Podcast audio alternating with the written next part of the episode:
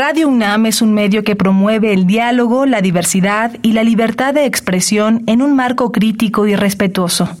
Los comentarios expresados a lo largo de su programación reflejan la opinión de quien los emite, mas no de la radiodifusora. ¿Qué podemos hacer hoy por el planeta?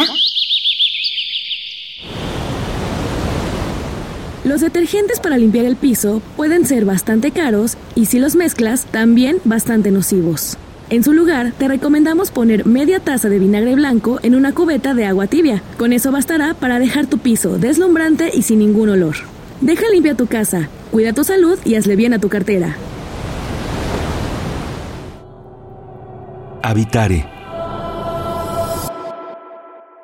Hola, ¿qué tal? Bienvenidas y bienvenidos a una emisión más de Habitare, Agenda Ambiental Inaplazable. Yo soy Mariana Vega y me da mucho gusto darles la bienvenida a nuestro quinto año al aire. Me da gusto saludarles y como cada programa, con la gran emoción de poder conocer todo esto a través de la experiencia de la doctora Clementina Equiwa, del Instituto de Ecología de la UNAM y de nuestras y nuestros invitados. ¿Cómo estás hoy de regreso, Clementina? Muy bien, Mariana, con mucho entusiasmo. Pues voy a aprovechar rapidísimo, Mariana, para presentar a Leticia Merino, que es investigadora del Instituto de Investigaciones Sociales de la UNAM, y a Cecilia Navarro, que es integrante del Consejo Civil Mexicano para la Sostenibilidad, y ambas están involucradas con la Coordinación Universitaria para la Sustentabilidad. Y les doy la bienvenida a ambas. Muchísimas gracias por aceptar acompañarnos. Muchas gracias, Clementina. Muchas gracias, Mariana.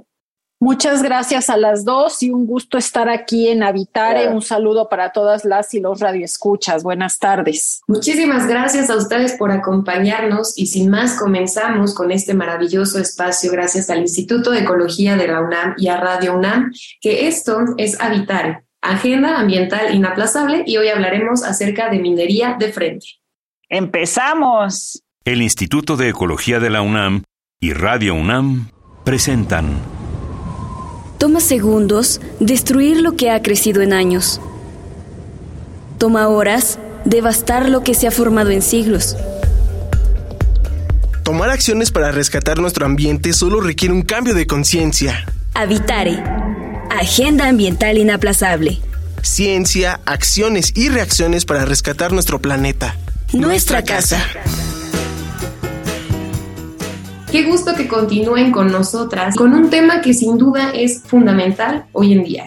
hoy estaremos conociendo acerca de la minería, como tal dice su título, la miraremos de frente para entender un poco más y conocer esta larga historia que Clemen, hay que decirlo, mientras algunas naciones, mientras algunos sectores se enriquecen, hay otros que sufren consecuencias diferentes. Y esta larga historia donde hemos dado nuestros minerales al alcance, pues ha generado diferentes panoramas. Efectivamente, Mariana. Y una de las cosas que es muy interesante es que entre la minería y las especias han movido al mundo. Eh, las sociedades y la gente ha buscado el oro, por, por un lado, y especias como la canela, la pimienta, y por eso han movido, eh, se ha movido muchísimo en nuestra sociedad. Entonces, es, es muy interesante.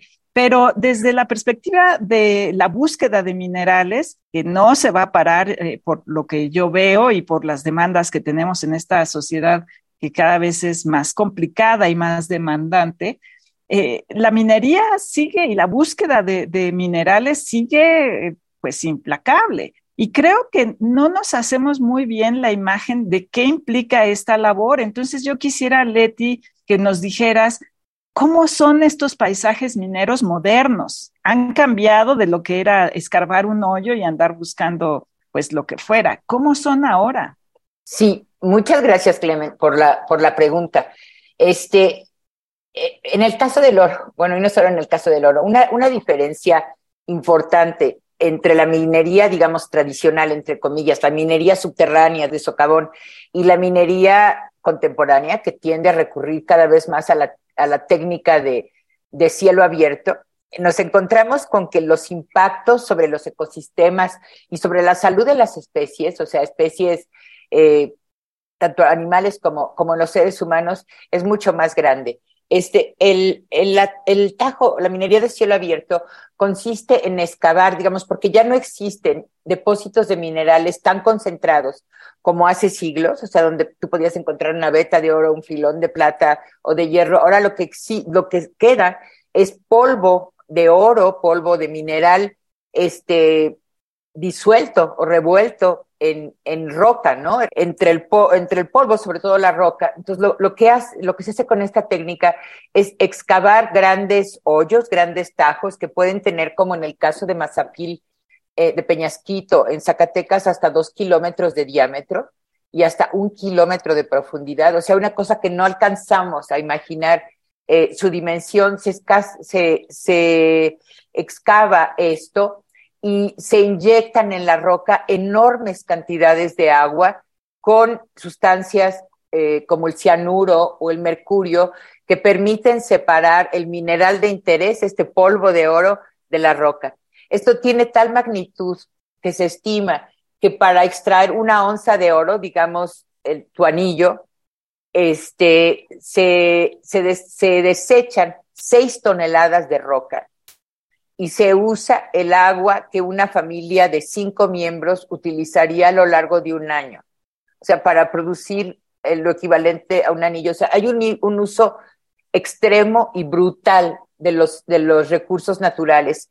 Eh, mucha de esta minería se practica a la fecha en zonas áridas. Sonora y Zacatecas son los estados con mayor intensidad de presencia de esta explotación, sobre todo eh, de cielo abierto, y otro, otro, bueno, y sobre la minería de oro, a mí también me gusta decir que si bien hay minerales necesarios, eh, creo que la, la opción del reciclado de los minerales que ya se han sacado es una opción poco explorada, a lo mejor no alcanza este, a todo, pero sí a cubrir parte de la demanda. Y en el caso del oro, tenemos que 80% del oro que se extrae actualmente se utiliza en joyería, que es un uso prescindible digamos, alrededor de 8, 8 10% se utiliza como, como depósitos en los bancos, que es otro uso prescindible, y solo el 10% se dedica a un uso este, industrial, médico, eh, muy, muy pequeño. Y otro problema muy grande son los desechos de estos procesos. Y mencionas una palabra dentro de muchas que ahora son clave para el tema, Leticia, que es la destrucción, ¿no? Por ejemplo, la cantidad de litros de agua que se necesitan para llevar a cabo esta actividad es apabullante. Yo no logro ni siquiera a veces dimensionar cuánto es también el tema de los desechos y estos desperdicios que salen. Entonces, mencionabas también dentro de, tu respuesta este libro que para quienes no se escuchan nos estamos refiriendo a la publicación Así se ve la minería en México, en donde Leticia y Cecilia son autoras. Y Cecilia, justo tú que eres del Consejo Civil Mexicano para la Civicultura Sostenible, que yo no tenía el gusto de conocerles, me gustaría que nos hables un poco acerca de esta participación, de lo que podemos encontrar en el libro también, pero sobre todo, cómo podemos visualizar esta destrucción que existe. Muchas gracias, Mariana. Con mucho gusto. Bueno, el libro Así se ve la minería en México es producto de un proyecto que se llama justamente documentación colectiva Así se ve la minería en México. Está integrado por 64 fotografías. Son fotografías enviadas pues por fotoperiodistas, pero también enviadas por habitantes de las comunidades afectadas proyecto, por, por los proyectos mineros. Incluso hay algunas fotografías cuyos autores nos dijeron, por favor, en el anonimato no quiero dar mi nombre. Así es la tensión que se genera con estos proyectos en los territorios rurales. Entonces, bueno, en estas eh, imágenes que reúne el libro de Así se ve la minería en México, pues no van a encontrar nada de esto que, que llaman desarrollo, bienestar, derrama económica, todo lo contrario, lo que van a encontrar pues son territorios deforestados, agua contaminada, paisajes desolados, resistencias organizadas de las comunidades, eh, tolvaneras, en fin, este, presas de jales inmensas que ya las, descubrí, las describió la doctora Leti Merino. En fin, es una imagen bastante aproximada de qué es lo que efectivamente está dejando la minería en nuestro país.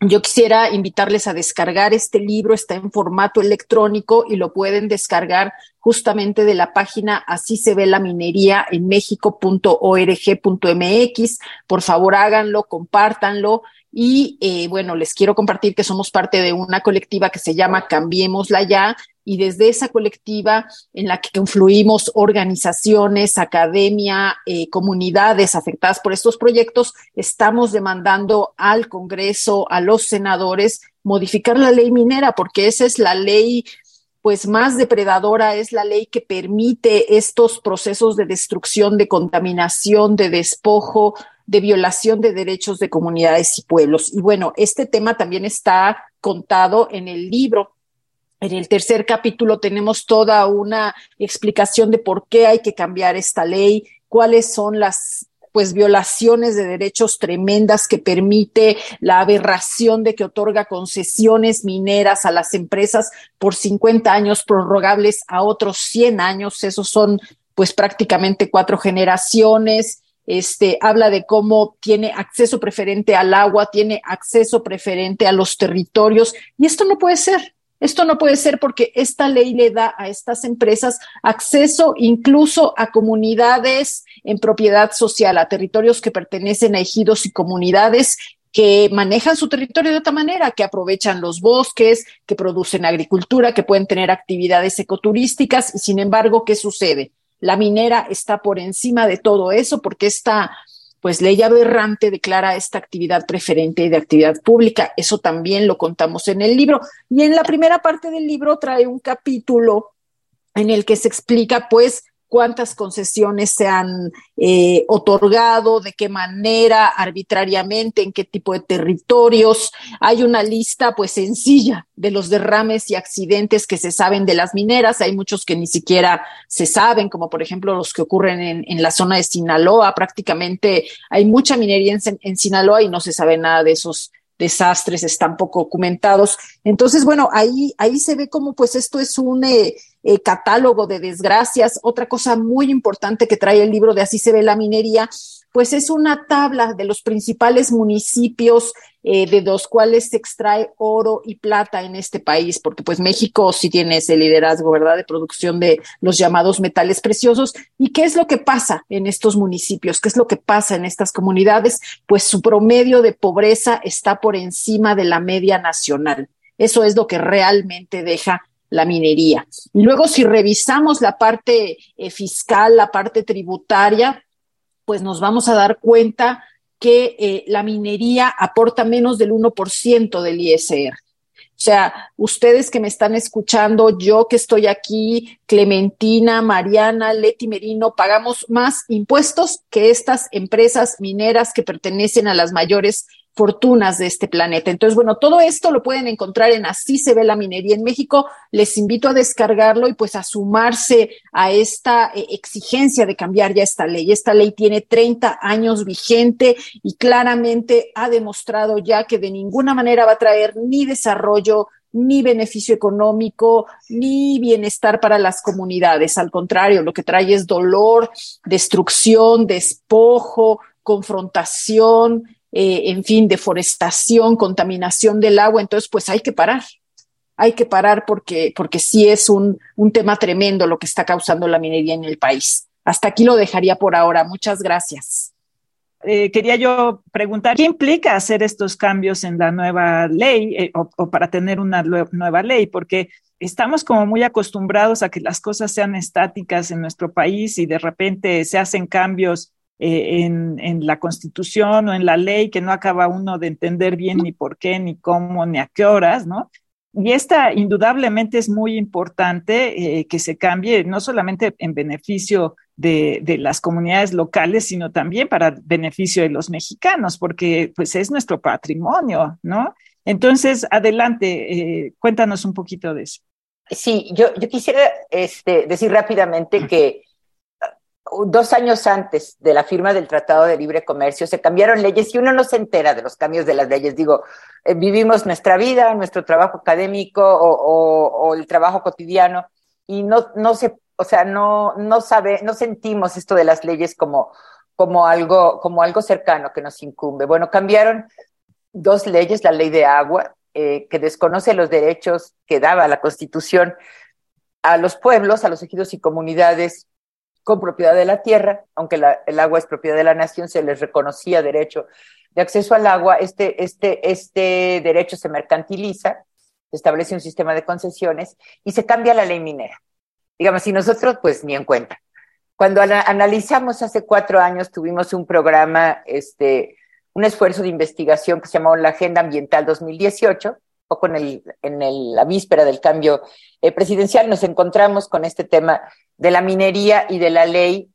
En primer lugar, la nueva ley, bueno, ya ni tan nueva, tiene 30 años, declara la, la minería como una actividad de utilidad pública y, y preferente sobre cualquier otra actividad excepto la extracción de hidrocarburos, incluida la conservación, incluida la seguridad alimentaria. Si tenemos este, eh, concesiones mineras en 74 áreas naturales protegidas, concesiones mineras marinas, o sea, porque es considerado legalmente preferente. Esto es inconstitucional. Este, también, y tampoco es de utilidad pública, como, porque como decía Ceci, pues contribuye a que unos cuantos se hagan enormemente ricos y a despojar eh, eh, a muchos, además, no, no se distribuye el dinero por, por vía de, impuestos. También otro aspecto tremendo es que quien otorga las concesiones es la Secretaría de Economía. Este, y te tienen que, si tú solicitas una concesión, te tienen que responder en 16 días hábiles o, o, hay positiva ficta o ya te dieron la concesión. Y no, hay, no hay obligación de informar a los dueños de la tierra, que son la mayoría comunidades y ejidos en este país o pequeños propietarios, y mucho menos se les consulta. La gente se entera de que su, de que su tierra está concesionada cuando llegan las máquinas, cuando llegan las máquinas de exploración. Entonces, una de las cosas que se está pidiendo es que deje de ser eh, eh, considerado de utilidad pública, porque durante la pandemia fue de las pocas actividades que se consideraron esenciales. Digo, esenciales para quién. Este, y también que haya eh, la obligación del consentimiento previo, libre y informado de, a los dueños de la tierra. O sea que y que además haya, como parte del consentimiento previo, haya una manifestación de impacto ambiental y una manifestación de impacto social este, elaborada sin conflicto de intereses, que la gente conozca antes de que, de que decida si quiere o no minería. Digamos, otro tema muy profundo es el cambio del régimen de concesiones. Imagínense ustedes que las concesiones se otorgan por periodos de hasta de 100 años. Son cuatro generaciones, o sea, son 50 años que se pueden prorrogar a, 50. Nada tiene este privilegio. Entonces, durante 50 años, los concesionarios tienen derecho a sacar lo que se les antoje, como se les antoje, en detrimento, pues, de todo mundo, ¿no? Este, también eh, esto se está pidiendo que se reduzca a, creo que cuatro años la exploración y 25 años o 15 años la, la, explotación, se está pidiendo que no se permita vender o comprar las concesiones porque a la fecha las concesiones de minerales en México se subastan en el mercado de valores de Toronto, en la bolsa de Toronto, y hay gente que se hace inmensamente rica con la especulación financiera de las concesiones en tierras de gente muy pobre. Entonces también estamos pidiendo que, que se prohíba la especulación este, con, con bienes eh, de la nación Estamos, eh, la ley actual no establece ningún sistema de, prohibiciones y estamos eh, proponiendo que se prohíba el uso de cianuro, que pues, es altamente tóxico, de mercurio, que también es altamente tóxico, que se prohíba la minería en áreas naturales protegidas, en el fondo marino. Existe actualmente una concesión en el Golfo de Ulloa, en el Pacífico, de 300 mil hectáreas, en la segunda zona de pasto de ballenas más grande del mundo, donde se plantea extraer 50 mil toneladas diarias de fosforita durante 25 años. Este, estamos eh, proponiendo que se prohíba la minería submarina, la, minería en sitios arqueológicos. Actualmente el sitio arqueológico de Xochicalco es parte de una concesión para hacer minería de cielo abierto. Este, y, y bueno, también estamos proponiendo que las violaciones a derechos ambientales, que la destrucción ambiental Río Sonora, todos los derrames, y la violación a derechos humanos, como el caso de los mineros sepultados a cada rato en la zona carbonífera de Coahuila. Sobre todo, este, el caso más emblemático es el de los 63 eh, mineros sepultados de la familia Pasta de Conchos, que esto sea motivo de cancelación de, la, de, concesión. Entonces, nos parecen como reglas básicas, porque ahorita, o sea, lo que hace la ley minera es legalizar el saqueo, la destrucción, el abuso de una manera increíble, o sea, concesiones de 100 años. Y sobre todo me parece importante mencionar esta encrucijada en la que ningún problema es más importante que otro, pero sin duda sí debería haber prioridades en la toma de decisiones, porque ahora que mencionaban el tema de cómo se vive en los territorios, pues todo el 2022, cuando vivimos esta temporada alargada de sequía,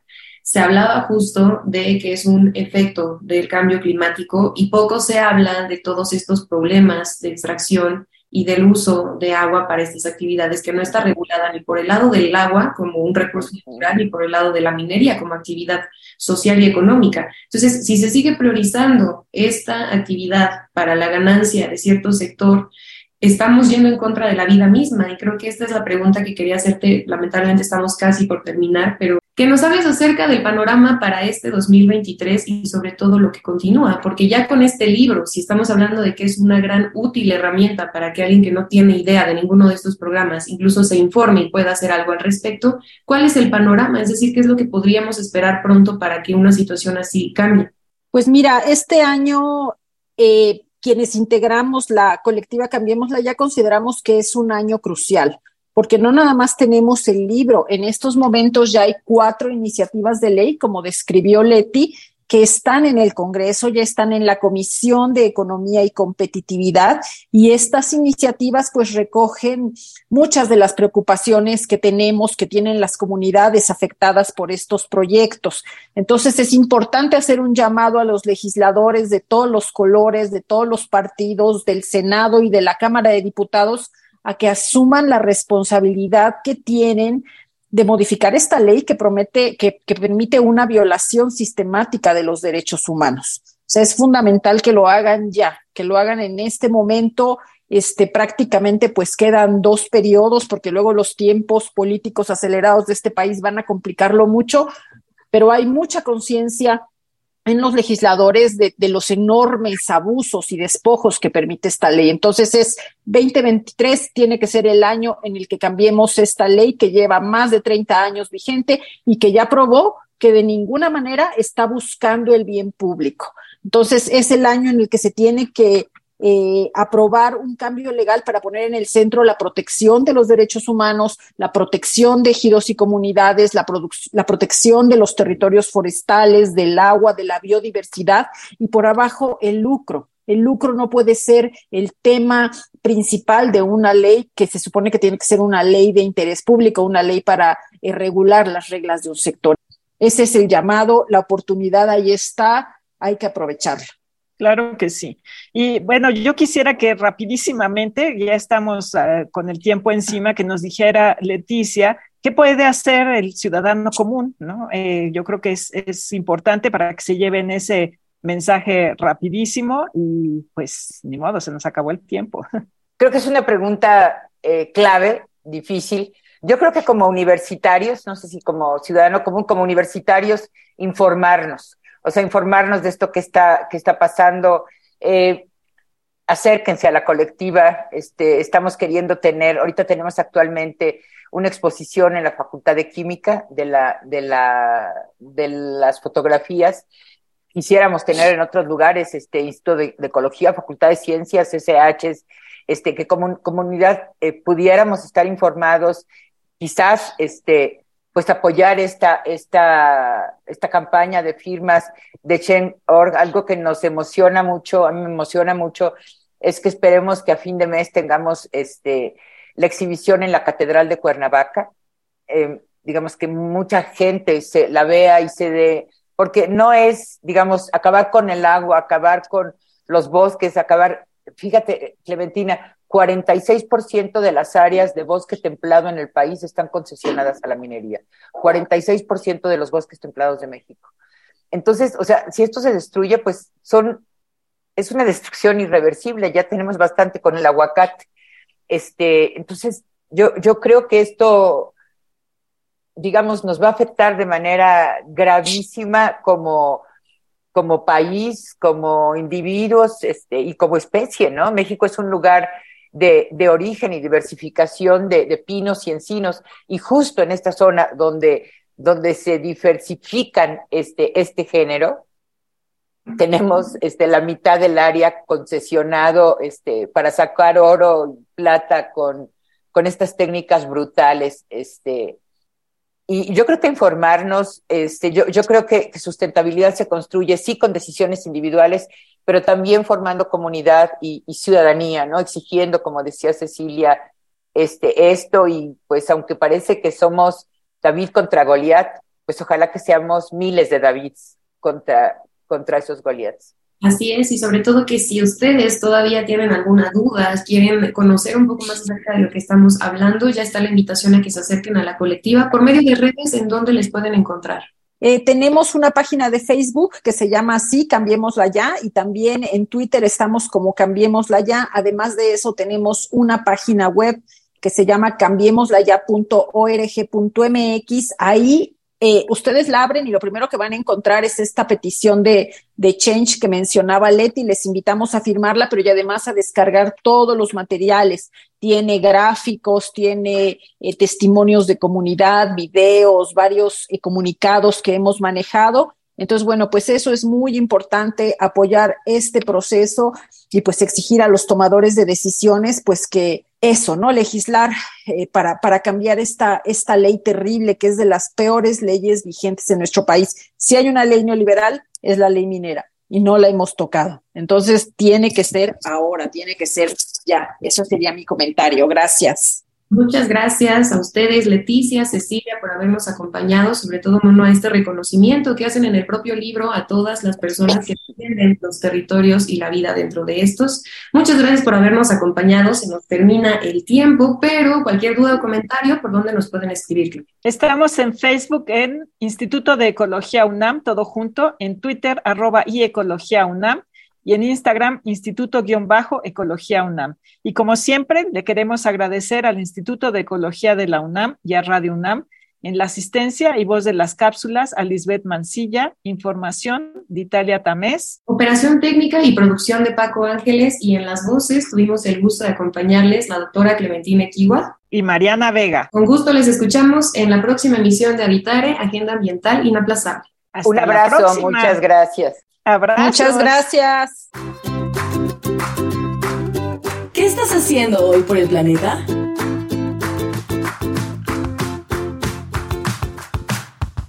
Evitar eh, tirar las colillas a fuentes de agua corriente, sanitarios, el lavabo y cosas así. Tratar de no encender carbón ni otras fuentes de calor que contaminen el planeta. Visita ecología.unam.mx para obtener más información sobre el tema de hoy. Y si quieres escuchar todas nuestras emisiones, entra a radiopodcast.unam.mx. Radio UNAM y el Instituto de Ecología de la UNAM presentaron Habitare, Agenda Ambiental Inaplazable